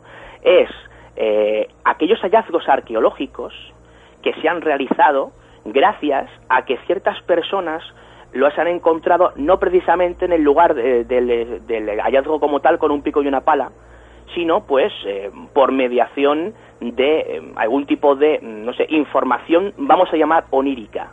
Personas que o entrando o concentrándose o soñando han dado con datos muy concretos, con eh, hallazgos eh, importantísimos que aún no se habían descubierto y que cuando se plasma sobre el papel, cuando se plasma sobre el lugar de los hechos, precisamente aquello que, ellos han soñado en un principio, que han visto eh, por, digamos que, técnicas poco ortodoxas, se descubre que efectivamente tenían razón, ¿no? Es un texto que firma el gran y conocidísimo Jesús Callejo, eh, y que bueno pues va hablando de varios ejemplos concretos con nombres y apellidos de no solamente de los hallazgos que se han realizado sino de las personas yo creo que es el punto fuerte del capítulo que nos incentivaron no a eso corresponde fíjate es curioso hablamos de arqueología, arqueología psíquica no esto está muy entroncado hasta cierto punto con lo paranormal y hay un bloque del libro que yo soy un auténtico enamorado. Este bloque sí que para mí es de lo mejor que tiene el libro, si no lo mejor. No me lo digas. Vicente París. Eh, no, Vicente París vendría a ser, yo creo que mm, quizá es posiblemente uno de mis textos favoritos, pero en lo que respecta a bloques, me refería a la parapsicología científica y en la universidad. ¿Por qué? Pues porque en este bloque hemos querido huir bastante, bueno, al menos yo, ¿no? Yo quise, no, no voy a, no voy a, eh, no voy a repartir culpas, me la voy a comer todas, ¿no? He querido huir de lo que es, lo que yo considero la parapsicología eh, divulgativa, o hasta cierto punto especulativa, ¿no? Que es la que abunda ¿no? En, los medios de comunicación, que me parece muy bien, me parece muy respetable y todos disfrutamos de ella, ¿no? Pero en este caso quería ir más allá, ¿no? Y quería que en este capítulo, en este bloque, hablando de parapsicología, escribieran personas que habían investigado la parapsicología desde la universidad, siguiendo el método científico. Y en España, fíjate si la cosa era complicada, ¿eh? Sí, claro. Pues, pues lo hemos conseguido, ¿no? Lo hemos conseguido. Hay gente como Oscar Iborra, que es doctor en psicología por la Universidad de Granada, José Miguel Pérez Navarro, que es doctor en psicología por la Universidad de Greenwich, que él se doctoró en parapsicología con una tesis en la Universidad de Reino Unido, ¿no? Eh, tenemos, por ejemplo, a, compañeros como Manuel Berrocal, ¿no? Él es eh, doctor en, bueno, doctor en medicina, no miento, es eh, licenciado en medicina, pero es el secretario de la Sociedad Española de Parapsicología, que para mí es la asociación que más mm, serias hicieron las cosas, al menos cuando ellos pues se realizaban estas cuestiones y creo que también se podría hacer una equiparación a día de hoy como la Sociedad Española de Parapsicología y tenemos pues eh, no sé textos que yo creo que son importantísimos no ya eh, tenemos a dos psicólogos como son Jaume Esteve y José Luis Ortiz que ellos tienen ellos disponen de un laboratorio físico en la facultad de una universidad española Fíjate lo que estoy diciendo, ¿eh? Esto puede sonar a ciencia ficción, o cuando se habla de que la parapsicología se estudia seriamente fuera de España. Bueno, pues también se hace en España. Lo que pasa es que no se divulga por una serie de cuestiones que sería un poco complicado entrar ahora, ¿no? Pero no se divulga y hemos, hemos conseguido que en este libro se haga. O Anabela Cardoso, que se encargó precisamente de, dirigir, eh, bueno, pues eh, nada más y nada menos que un estudio eh, de la transcomunicación instrumental. Se estudiaron las psicofonías para que la gente que no entienda este término, este extraño, mm, este extraño palabra, sepa a qué nos referimos. Lo hizo nada más y nada menos que con los equipos técnicos que le cedió la Universidad de Vigo, ¿no? Eh, con unas medidas muy controladas, con personas que bien conocen esta materia fuera de España a nivel europeo, y esto se hizo en la Universidad de Galicia, ¿no? Es decir, hemos querido hacer precisamente o dedicar el, bloque destinado a la parapsicología desde la órbita más científica, ¿no? desde la órbita más universitaria, pues creo, al menos yo y algunos compañeros lo comparten, que el futuro de la parapsicología no está en las televisiones. ¿no? Yo creo que el futuro de la parapsicología está en la universidad. Y porque, mira, te voy a poner un ejemplo. Cuando José Miguel Pérez Navarro vino a dar una charla, unas jornadas que, montamos aquí en, Guadalajara, muy humildes, sobre parapsicología científica, él nos comentaba que para doctorarse en parapsicología, el, el hizo varios estudios, ¿no? El, estudio concreto que, realizó para este menester lo hizo eh, aproximadamente, me parece que nos dijo, con unos 60 voluntarios, y lo hizo durante, me parece que fue, el estudio como tal duró seis o siete meses. Compáramelo, por ejemplo, Juan, con cualquier estudio parapsicológico que se hace hoy en día en cualquier lugar abandonado en unas horas, ¿no? Y ya sacan conclusiones espectaculares. Pues para, para, para hacer un pequeño balance y para que la gente se haga una idea de que la auténtica investigación en parapsicología, al menos insisto bajo mi punto de vista, eh, es mucho más compleja y lo que es más importante, ¿no? Y ahí entra un poco la divulgación es más desconocida, ¿no? Y en este libro pues hemos querido dedicar precisamente un, un, bloque un bloque a este tema. Además tiene que ir todo, ya no sea la parapsicología, sino cualquier otro eh, misterio, ¿no? En, mayúsculas o minúsculas, como lo queramos llamar, eh, tiene que ir ligado, y esto también es una percepción mía personal, tiene que ir ligado a un verdadero rigor científico. Eh, es cierto que no hay método científico para muchas cosas, pero tampoco lo que se puede hacer es llegar a un lugar abandonado, hacer unas fotos, decir que te han salido unos circulitos en las fotos que, que se llaman orbes. los famosos orbes, que bueno, que uno que es aficionado a la fotografía, pues, eh, pues puede dar su opinión acerca de lo que son los orbes, por ejemplo, y ya decir que eso son energías o que son cosas extrañas y mira lo que me ha pasado y aquí ya hay fantasmas, ¿no? Bueno, yo no quiero meterme camisa de once varas, Juan, pero decir que es una percepción personal la, la, explicación a los orbes me parece ser muy humilde por tu parte. Yo creo que está más que explicado que son partículas de polvo en suspensión que con el rebote del flash se aparecen bien reflejadas en las fotos. Claro. Es algo que es así, no es discutible. es decir, esto es así, ¿no? Claro, pero hay mucha gente que, que, no utiliza esa, digamos, esa perspectiva científica, decir, bueno, no me, no me tengo que creer todo lo que me pongan No, pero en, este caso yo creo que aquí, evidentemente, aquí no estamos hablando de diferencia de opiniones, ¿eh? aquí creo que estamos mm. hablando de algo más, es decir, esto está demostrado, ¿no? Es decir, no, igual que en otros tantos temas podemos debatir, en este concreto de los orbes, bueno, no digo yo que todos los orbes mm, sean explicables por esta terminología que hemos dicho, pero vamos, yo diría que la gran mayoría son así, ¿no? Hace poco, precisamente, en Alerta OVNI, que en la que participabais, una persona me vino con, con varias fotografías, mira, salen orbes, y yo explicaba, ¿no? Pero vamos a ver, es que esto es, es, es por esto, ¿no? Eh, claro.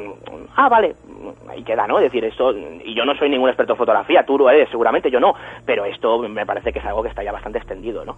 Pero bueno, a lo que, a lo que íbamos, ¿no? Yo creo que tienes razón, pero fíjate, eh, si somos honestos, es muy complicado, y tú lo, digamos que lo asomabas, ¿no? En lo que has dicho. Es muy complicado aplicar ese método científico que es el que hay, no hay otro, ¿no? Si queremos acercarnos a la ciencia hay que pasar por ese método. Eh, es muy complicado aplicarlo a todos los misterios. Es muy complicado aplicarlo al fenómeno ovni como tal.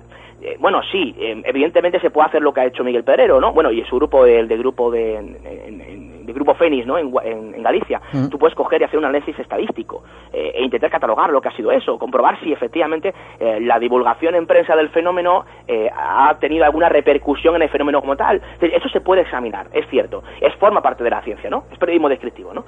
Es así, está ahí pero es muy difícil analizar, coger el toro por los cuernos o el ovni por la solapa y analizarlo desde el punto de vista del método científico. Es muy complicado. Pero, por ejemplo, con la parapsicología o con muchas de las disciplinas que engloba la parapsicología, esto sí se puede hacer. Claro. Es decir, tú puedes coger una serie de tipos, ya lo hacía Ray, ¿no? Eh, hace, hace 50 años, ¿no? Coger una serie de tipos que dicen tener, eh, bueno, pues ciertas capacidades eh, sensoriales para adivinar ciertas cosas o para ver, pues donde otros no pueden ver y comprobar si lo ven y hacer repeticiones y más repeticiones y replicar el experimento. Esto se puede hacer en, con el método científico, se puede hacer en parapsicología, quizás un poquito más complicado en otras vertientes, ¿no? Pero bueno, eh, ya te digo, aquí entraríamos quizá en una tertulia, un debate mucho más complejo, eh, por lo cual si realmente todos ah, y absolutamente eh, todos los misterios que nos gustan tienen que pasar sí o sí y de forma innegable por el método científico. Es un poquito más complejo. Evidentemente creo que la ciencia es el futuro de estos temas, está claro, pero hay cosas que son más fáciles de analizar por el método científico que otras, ¿no? Hay que ser honestos. Y creo que la parapsicología es precisamente la asignatura pendiente, eh, pendiente y, y, fácilmente estudiable hasta cierto punto con los medios a nivel, a nivel científico, ¿no?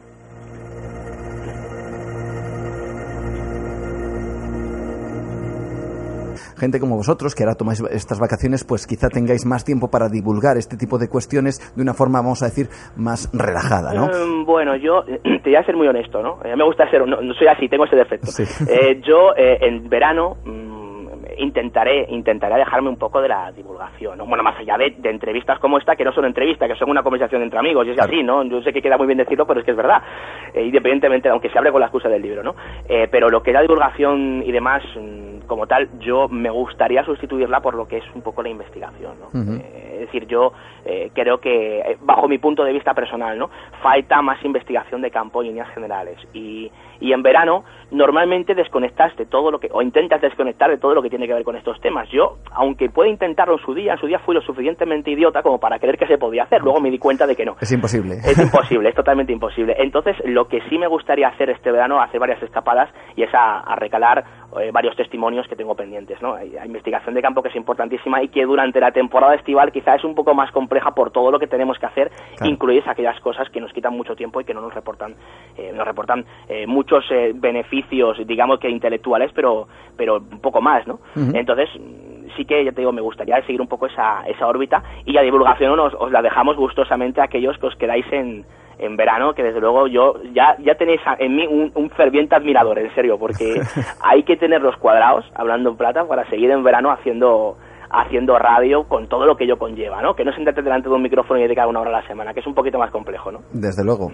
Pero y, por cierto que también tenemos eh, este verano con un buen amigo tuyo y un gran colaborador eh, y desde hace muy poquito también buen amigo nuestro como es Miguel Ángel, que, vamos a tener un par de salidas o dos o tres, si podemos alguna más, en busca de misterios aquí en Cantabria que, que van a ser realmente interesantes en esa precisamente investigación de campo, ¿no? Ir donde los testigos, buscarles. Por cierto, volviendo al libro, perdona que si no se nos va un poquito la olla. No pasa nada. Volvi volviendo al libro, eh, y sin desvelar demasiado para que la gente no se pierda, eh, ¿hay algún misterio que dentro del libro eh, estos grandes autores, estos grandes científicos hayan dicho, oye mira, con esto a día de hoy no tenemos, perdón por la expresión, no tenemos narices de saber qué es? Pues mira, hay un ejemplo muy gráfico y además es con el que abre el libro, ¿no? Y es, antes le citábamos, y es el, el, el artículo que, que, nos regala Chris Obeck sobre eh, esos eh, ovnis antes de los ovnis, esos primeros casos, primeros casos de encuentros con tripulantes en el pasado. Yo creo que mm, para los que estén un poquito más metidos y conozcan un mínimo, un mínimo la figura de Chris Obeck a nivel divulgativa, sabrán que Chris Obeck es un auténtico desmitificador. El tío no deja una, ¿no? Se carga todos los misterios uh -huh. que le pongas por delante pero él reconoce, reconoce que hay ciertos casos en lo que respecta a la casuística ovni del pasado a los que él no sabe dar una explicación. Y es muy interesante porque ellos consiguen los recortes de prensa que hacen alusión a estos fenómenos y hacen que sus investigaciones más exhaustivas. Por ponerte un ejemplo, uno de los casos en el libro aparece no solamente con su eh, correspondiente corte de prensa para demostrar que la información está ahí, sino que indagaron hasta conseguir las actas de defunción de los protagonistas para demostrar que existieron realmente, ¿no? Es decir, y, y además contra, contrastando la información eh, con otras fuentes documentales para demostrar que la historia tiene visos, ¿no? Está ahí, ¿no? Eh, entonces, claro, él, los casos que él muestra en el libro, concretamente, son casos a los que él no puede dar explicación. Mm. Entonces, claro, es interesante que un tipo como Chris Ove, que es muy escéptico y que suele explicar la mayoría de los casos, evidentemente quizá más contemporáneos, y otros tantísimos del pasado, que ellos, a los que ellos eh, han llegado, mm, darle una explicación u otra, ¿no? En función de la interpretación cultural de la época, a lo mejor lo que ellos veían como una no sé qué decirte, algo que fuera sobre el cielo y que dan una interpretación principalmente religiosa, a lo mejor resulta que era un fenómeno astronómico, ¿no? Y ellos lo tomaban como algo milagroso. Suele ser muchos de los casos, pero hay otros tantos en los que dice, ostras, esto o lo que sea, como él habla, no sí. tiene explicación, ¿no? Y, y, precisamente ahí aparece. Y en lo que respecta a los científicos que opinan, eh, hombre, por ejemplo, Jacques Vallée eh, diserta sobre el tema de los círculos de las cosechas, que es uh -huh. un tema que yo estoy convencido de que toca la fibra sensible de mucha gente, sobre todo cuando Así se toca en radio, ¿no? No sé qué pasa, que cuando hablas de los crop cycles, parece que hay una, in, una intuición o una, in, no sé, algo salta, ¿no? Algo se enciende en mucha gente para saltar, ¿no? A, a, intentar devorar esa información y a defenderla, tanto si es de una, en una postura a favor como en una contraria, en, en, en lo que respecta a esta, a esta cuestión, ¿no? Eh, y él, pues, bueno, él llega a la conclusión de que los eh, círculos de las cosechas son producidos por armas de rayos microondas uh -huh. de, eh, bueno, pues de los militares, ¿no? En proyectos secretos y bueno él tiene esa esa opción esa vertiente no él huye de eh, las teorías más esotéricas sí. y se centra en una cosa que él da una explicación más racional o más mundana pero también más compleja porque estamos hablando de militares que usan armas de rayos microondas no entonces ahí podríamos que tener eso, un poco que eso también sería sería un gran misterio no decir bueno eh, esto formaría parte un poco de, de, de la conspiranoia también sí, incluso. sí sí sí claro claro claro. Digo servicios secretos de esa arma y, arma, y, armamentística utilizada precisamente eh, a nivel secreto por por, eh, por, ciertas potencias y estamos hablando de eso al fin y al cabo, ¿no? Porque, y se une a un tema como el de los cross cycles, ¿no? Claro, porque precisamente también de conspiranoias, bueno, o, o, o más bien, más que ese, esa vertiente, del espionaje, ¿no? También ahí tenemos otro bloque con Fernando Rueda, otro gran eh, amigo de esto del misterio, en esta ocasión con el tema de espionaje, todo un auténtico conocedor de esta historia. Sí, sí, sí, sí. Bueno, es un eh, último bloque, el bloque que cierra el libro, lo dedicamos al periodismo de investigación. Claro, es lo que tiene que un periodista se encargue de coordinar un libro, que al final el periodismo de investigación tenía que asomar por, A, por H o por B, ¿no? Claro que sí. Y no, sin, y, no sin discusiones previas a este respecto, todo hay que decirlo, pero bueno, dejémoslo ahí. ha entrado, ¿no? Y, bueno, evidentemente yo quería contar con él, ¿no? Él no tiene absolutamente nada que ver con el misterio, aunque simpatiza con muchos de los eh, divulgadores o investigadores que se dedican al mismo, como es, eh, para mí, para mí es el periodista más importante, el periodista más grande que hay a día de hoy en lo que respecta a la divulgación de todo lo que conlleva los servicios secretos, principalmente españoles, como es Fernando Rueda, ¿no? Tú le citabas. Él nos hace un artículo interesantísimo sobre eh, varios casos que desde el periodismo de investigación han conseguido ver la luz y habla de casos encima propios que él mismo ha podido desgranar, ¿no? Es decir, ni siquiera habla de segundas, de oídas o cuenta historias, ¿no? Documentadas. Él habla de lo que él consiguió eh, investigar, consiguió documentar y consiguió sacar a la luz con lo que ello conllevó cuando estamos hablando al fin y al cabo de servicios secretos, ¿no? Entonces, bueno, ahí hay un, ejercicio interesantísimo de periodismo de investigación, ¿no?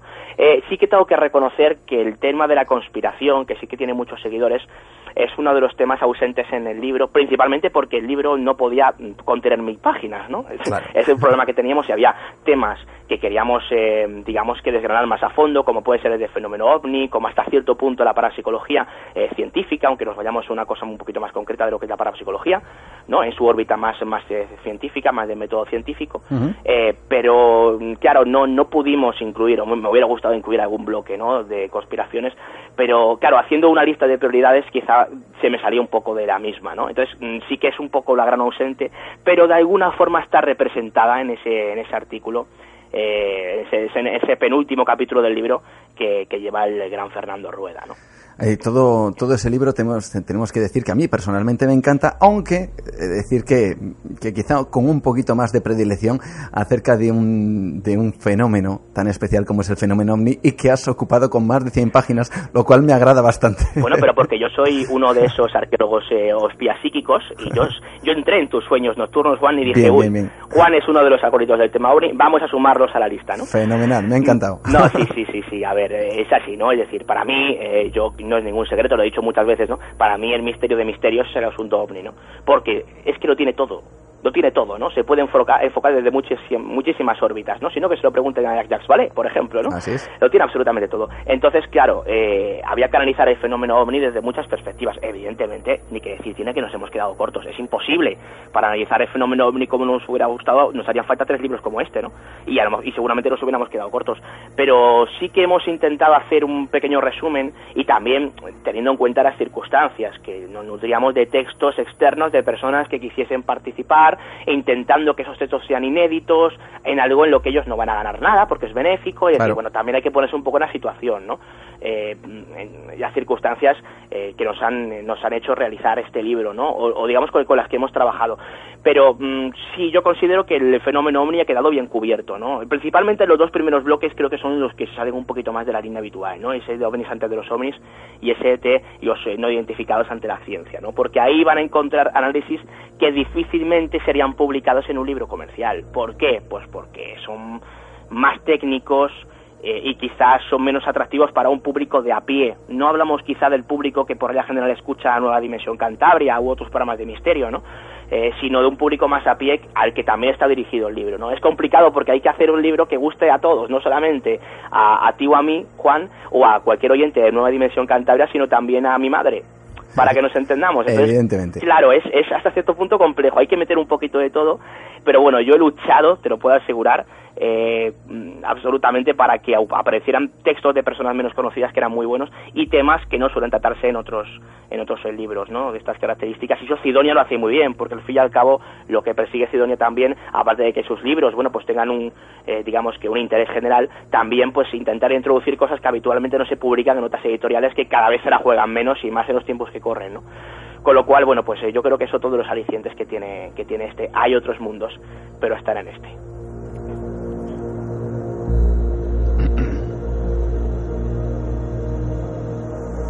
Hay otros mundos, pero están en este. Y desde luego esta es una buena manera de poder conocerlos al menos un poquito mejor.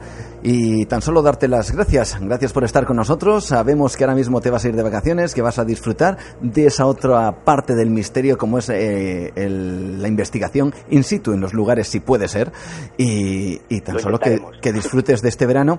Y gracias por estar aquí. David Cuevas, eh, de Dimensión Límite, periodista, investigador y que ha estado en esta otra dimensión, en nueva dimensión con nosotros para ofrecernos y para decirnos y para presentarnos que hay otros mundos, pero que eso, que están en este. Muchas gracias, David, un placer. Bueno, muchas gracias, Juan. Hay que decir, hay que matizar, si me lo permite, más periodista que investigador, todo hay que decirlo. Pero bueno, eh, muchas gracias a vosotros por haberos asomado ¿no? a este libro, este libro raro, a ese libro incómodo hasta cierto punto, en lo que tiene que ver con la divulgación de, de estos temas desde el punto de vista más, más comercial, pero que bueno, que al fin y al cabo hemos intentado que, que bueno, que, contentar un poquito a todo el mundo, ¿no? Eh, yo decía hace poco, no sé a quién se lo comentaba, que es un libro que ni todo lo que contiene va a gustar a alguien, al igual que me extraña mucho que alguien que lo lea me diga que nada de lo que contiene le ha gustado, ¿no? Con lo cual, bueno, yo creo que esa es un poco la idea. E insisto, muchas gracias a, vosotros, ¿no? Por haberos asomado a, a esos otros mundos que están en este. Gracias.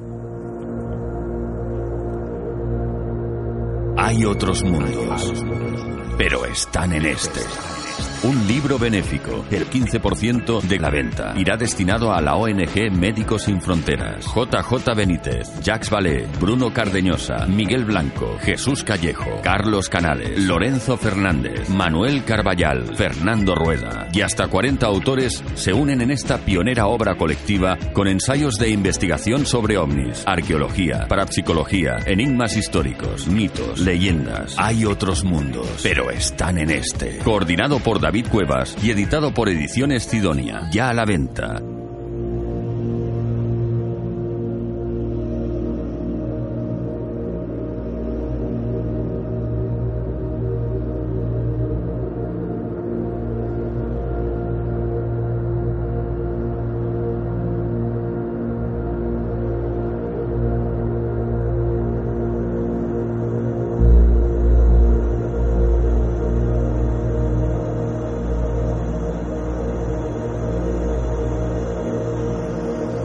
Hay otros mundos, pero están en este. Eso es lo que nos acaba de comentar nuestro buen amigo David Cuevas. Y en este mundo, desde luego, existen fenómenos inexplicables, cosas que nos hacen preguntarnos muchas veces si la realidad que vemos es la única que existe, si lo que conocemos es eh, un total, un todo, o solo es una pequeña parte de, de todo el mundo en general que nos rodea. La semana pasada tuvimos un, claro ejemplo con, el programa que tuvimos dedicado a, esos avistamientos, ¿no? a esas cosas extrañas, a, esos fenómenos que, en algunos casos pues le sufrieron, bueno, sufrieron, padecieron o, experimentaron, podríamos decir, eh, en concreto un piloto de, de la aviación civil en los años eh, finales de los años 70 eh, acerca de la realidad espaciotemporal, ¿no? Y luego acerca de la realidad de las cosas que se ven en el aire, en los cielos. Hoy volvemos de nuevo a dirigirnos a ese en esta noche a ese archivo y una vez más ya ha vuelto nuestro compañero Eusebio González con más cosas, en esta ocasión no tanto mirando al cielo, sí mirando al suelo e intentar descubrir que también hay cosas extrañas que parece que caminan por tierras de Cantabria. Lo hemos hecho en varias ocasiones, lo hicimos con el, famoso gigante de Escalante, eh, uno de los casos míticos eh, que, representan un enigma en esto del misterio. También el eh, caso del humanoide de Puente San Miguel, otro de esos casos emblemáticos que han quedado en pos del misterio y en pos también del interrogante con mayúsculas acerca de lo que vieron. Pero quizá esos casos eh, que son tan emblemáticos, pues eh, han tapado otros que también han sucedido aquí con similares características. Hablamos del misterioso caso del humanoide de Isla. Otro de esos casos que también fueron recogidos dentro del archivo del Grupo CICO y que fueron publicados algo que siempre me pregunto y muchos eh, compañeros me dicen, es una muy buena pregunta, yo siempre la planteo cada vez que, algo así se nos presenta delante en el programa, fueron publicados en, en periódicos como fue la Gaceta del Norte a dos páginas, algo que es totalmente impensable a día de hoy.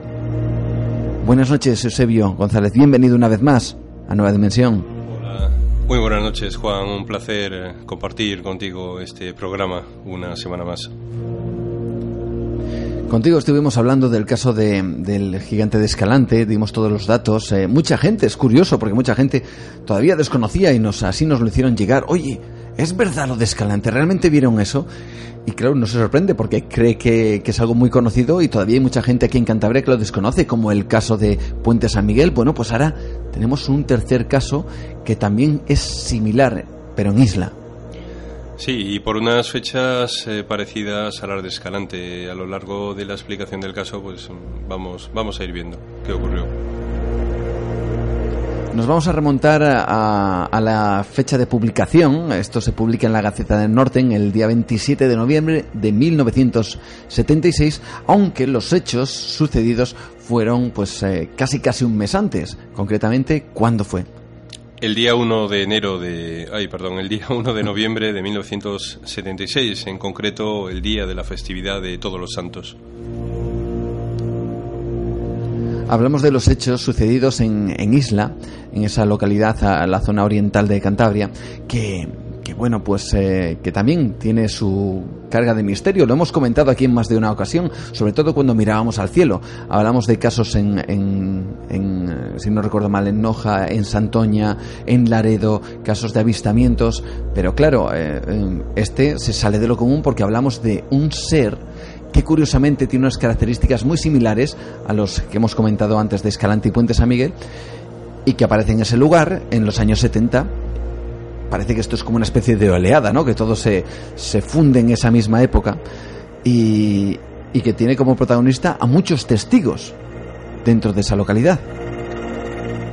Así es, estamos hablando, bueno, más que muchos, eh, en concreto en el informe se menciona a, dos personas, ¿vale? pero, pero bueno, personas eh, personas, eh, digamos, con, con una buena reputación en la localidad. No estamos hablando de, de, personas eh, de vida dudosa, extraña, ni, ni muchísimo menos. ¿no? Eh, yo sí que mm, quiero situar un poco pues, a la gente que nos escucha desde otras partes de España y del mundo también. Estamos hablando de una España de los años 70, donde, pues en concreto, el testigo que vamos a mencionar hoy, una persona de 74 años, agricultor, con una vida de lo más normal y hasta monótona, probablemente pues no tienen por qué andar inventándose cosas extrañas de ningún tipo. Es gente normal, gente de pueblo, gente muy humilde, gente trabajadora que iba a trabajar eh, también a la fábrica en los turnos de mañana y gente que para nada y con la mejor eh, sana intención pues eh, lo que hacen es contar algo que les alarmó en un momento y que bueno pues si contaban estas cosas es porque trascendía y algún investigador algún periodista pues eh, ansioso de recopilar este tipo de datos y casos, pues acudía a ellos y ahí es donde ellos contaban un poco su experiencia. Gente que, repetimos, sobre todo en esa época, nada tenían que ganar, mucho tenían que perder contando todas estas cosas y, más en esa época donde, donde volvemos a repetir, yo creo que esto lo hemos comentado en más de una ocasión, ahora mismo a fecha de hoy, en, en el 2013, pues hablar de esto, bueno, pues más o menos todo el mundo ha oído de alguien que dice que ha visto, bueno, te lo puedes creer o no, pero más o menos se oyen este tipo de cuestiones, pero en la época de los 70 hablar de ovnis o hablar de objetos volantes no identificados o de humanoides o de seres realmente extraños como el que vamos a comentar hoy, pues era tacharte de absoluta locura, decir, este hombre era señalado con el dedo y más hablando en zonas rurales o en zonas, eh, porque Isla eh, lo conocemos ahora como una zona muy moderna, eh, no industrializada, turística, muy metida en ese en esa rama, pero claro, en los años 70, pues no dejaba de ser un lugar, pues hombre, pues dedicado más a otros menesteres, ¿no?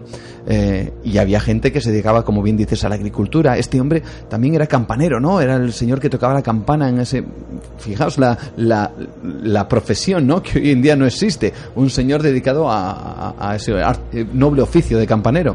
Claro, era intentar buscar pues eh, un poco la, relevancia haciendo alguna actividad en, el pueblo, en la localidad. Pues un agricultor que con su mejor intención se dedicaba a las labores de agricultura durante toda la semana, pues colaboraba con la iglesia porque era su pasión, tocando las campanas para los grandes eventos en días eh, festivos y en domingos. Y este era un día de esos señalados, este era un 1 de noviembre, una festividad, la festividad de todos los santos, y él se dirigía eh, por lo que leemos en el informe, de madrugada a, tocar esas campanas. Sí, en concreto el testigo, don Pedro Herrera Pérez, de 74 años, como decíamos, campanero de la, de la parroquia de la localidad de San, San Julián y Santa Basilisa, de la localidad de Isla, pues eh, se dirigía en aquella madrugada, Día de Todos los Santos, eh, del mes de noviembre, como decía, eh, en el mes de noviembre, vamos, y Pedro tomó el camino de la iglesia, que estaba situada en un alto, a fin de proceder, como cada domingo y festivo, como decíamos, a tocar las campanas. Eran las siete menos cuarto de la mañana y la oscuridad, importante, aún no había levantado sobre los campos de la localidad.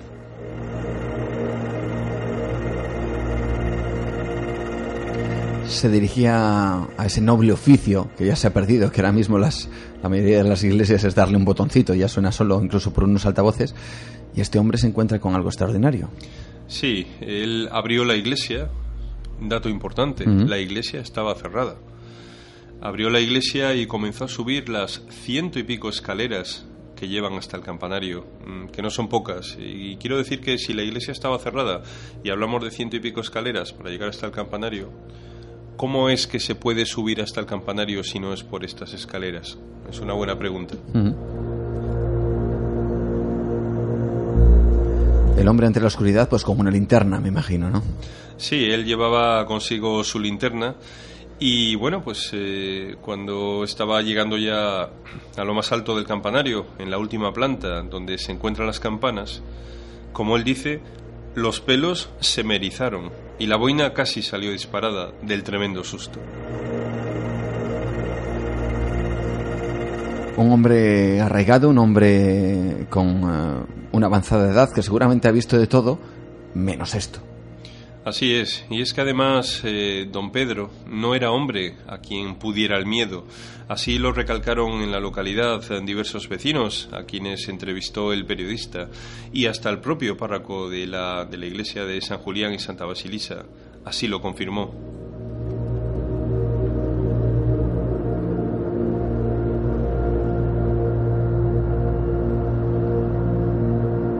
¿Qué ocurrió dentro de ese campanario? Recordemos, la iglesia estaba cerrada, había que subir ciento y pico escalones.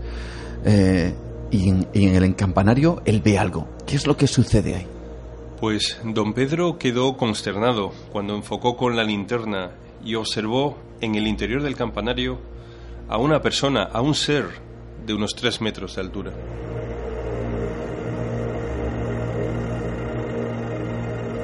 Se trataba de un ser tremendamente alto, según comentó el testigo, y vestía un extraño traje. Los pantalones estaban muy prietos al cuerpo y eran de un color verde apagado, oscuro, y la parte de arriba del traje, mm, desde la cintura hacia arriba, de otro color, como de un color butano.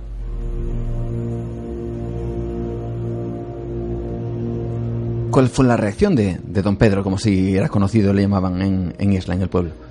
Pues eh, él huyó aterrorizado. La, inquietud y la impresión que, le causó al campanero, hombre poco dado a la fantasía, según palabras del párroco y de sus convecinos, fue fácil de, entender. La linterna se le cayó al suelo, quebrándose el cristal, y el hombre, aterrorizado, huyó del campanario deslizándose por la angosta escalera de caracol. Algo, algo había subido por una angosta escalera, ciento y pico escalones, había llegado al campanario y según este hombre medía más de tres metros. Este hombre incluso relata que, que llegó a bajar, o dice él, que llegó a bajar las escaleras de cinco en cinco. O sea, imaginemos esa situación, un hombre de setenta y tantos años, campanero, agricultor de profesión, que se encuentra con eso, pues es, lógico que incluso llegara a ese extremo de, terror, ¿no? Sí, sí. Eh, has comentado que aquello o algo subió por aquellas escaleras, ¿o no? ¿O no? Es, lo que no sabemos, es la pregunta. La puerta estaba cerrada, todo estaba aparentemente en orden, pero eh, pongámonos en, la, en la situación de ese hombre en, invierno prácticamente, eh, de noche, cuando subes con una linterna los, escalones por, por una escalera de caracol angosta y cuando llegas a la parte de arriba, te encuentras con esto.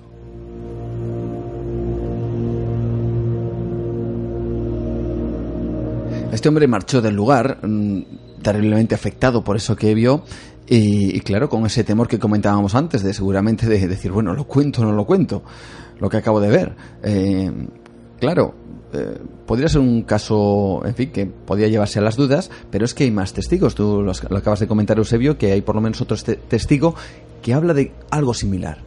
Así es. Eh, más que hablar de algo similar, podemos decir que habla de algo prácticamente idéntico. Y dejo el prácticamente ahí porque uno siempre debe ser prudente en estas cosas, ¿no? Y es que lo curioso es que varios días después, otro vecino de Isla, don Ángel Aragón, tuvo un encuentro similar al de don Pedro, cuando se dirigía en su coche a la misma hora de la mañana, siete menos cuarto, camino de la fábrica donde trabajaba en Santander. Un encuentro similar, un encuentro con otro ser de grandes dimensiones ¿Y qué fue lo que sucedió en ese, encuentro? Según eh, relataron al periodista los familiares, el, joven em, lo que vio junto al bosque de eucaliptos eh, pues fue un ser de idénticas características, de unos tres metros de altura, a la semana siguiente de que lo viera don Pedro y a la misma hora, y en el camino eh, que estaba justo eh, en el mismo punto de, la carretera, quiero decir, a escasa distancia de Isla. El gigantesco ser volvió a ser visto por el mismo testigo. La impresión fue igualmente grande.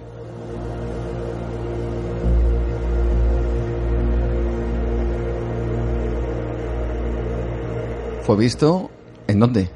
Pues este testigo vio dos veces más, además de, don Pedro, el mismo testigo vio en, la propia localidad de Isla, primero en un bosque y luego junto a la carretera, en dos ocasiones, al mismo ser.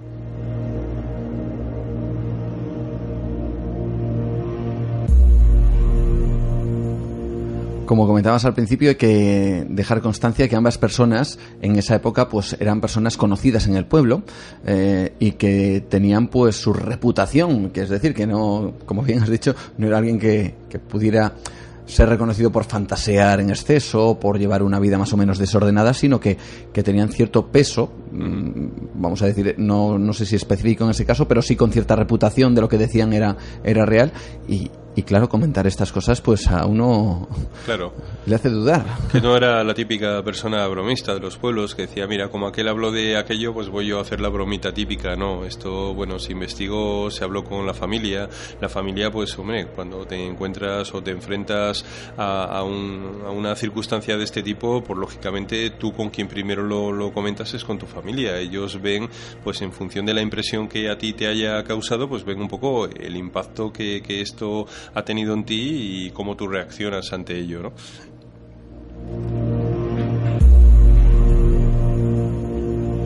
Y qué curioso las similitudes con, con los casos que hemos comentado en, en, esta noche, ¿no? Y que hemos comentado en otros programas, el caso de Escalante, el caso de Puente San Miguel. Voy a ver si encuentro por aquí las fechas exactas, pero estamos hablando de que este caso es eh, de noviembre, de principios de noviembre del 76, y voy a intentar cotejar rápidamente a ver los, los otros casos que hemos estado comentando.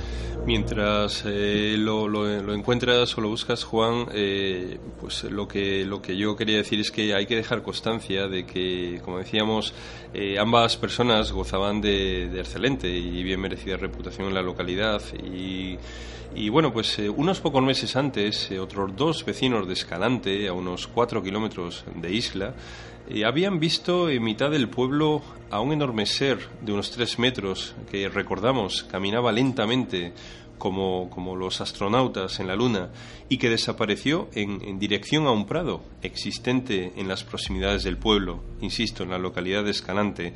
Ambos testigos igualmente habían quedado aterrorizados.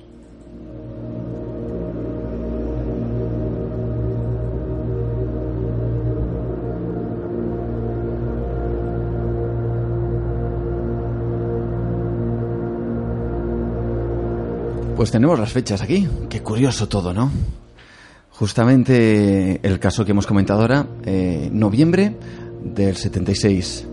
El caso de Puente San Miguel, diciembre del 77. El caso de Escalante, julio del 76 también. Parece que, una vez más, parece que estamos hablando de, del mismo ser. Fíjate una cosa que ha sucedido también en otros programas, cuando comentábamos en el anterior programa el vuelo de los aviones, eh, que se encontraron con circunstancias curiosas.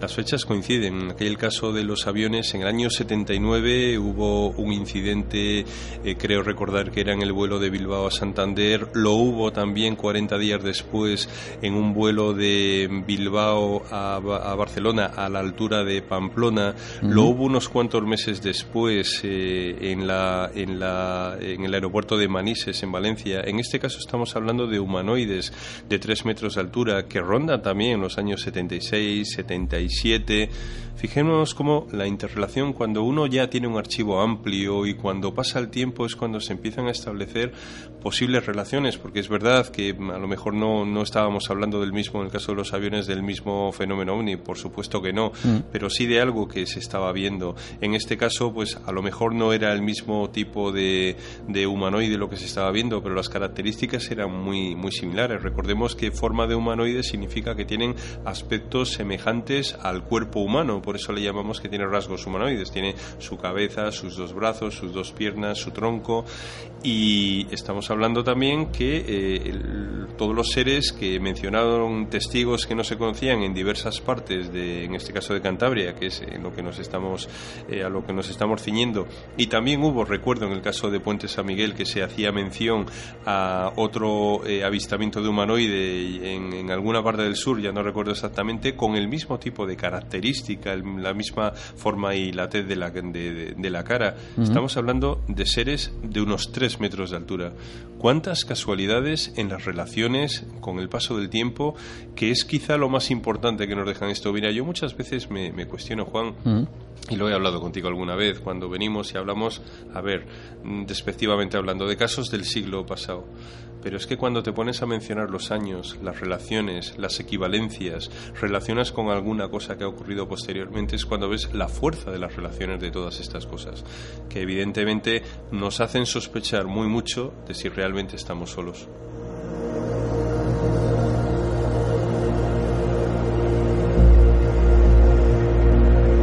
Justamente a colación de lo que nos comentaba nuestro buen amigo David Cuevas, existen o hay otros mundos, pero están en este.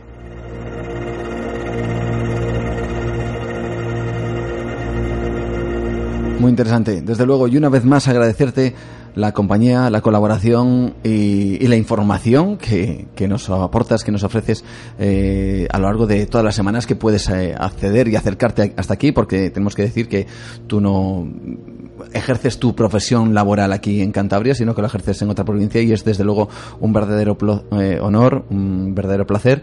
Y sabemos de tu esfuerzo cada vez que vienes aquí para estar con todos nosotros y con toda la audiencia y explicarnos con detalle pues todos estos casos realmente increíbles que suceden o que han sucedido aquí en Cantabria. Muchísimas gracias, Eusebio, por estar con nosotros. Muchísimas gracias a ti, Juan. No es ningún esfuerzo, porque como tú sabes, son temas que nos apasionan desde hace ya muchos años y para mí es un placer compartir, como digo, semana tras semana contigo y con tus oyentes, pues estos minutos cada vez que me puedo acercar.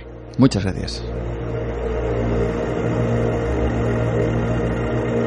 Entra en nueva dimensión el programa dedicado al misterio y lo desconocido. Con Juan Gómez viaja al encuentro del misterio.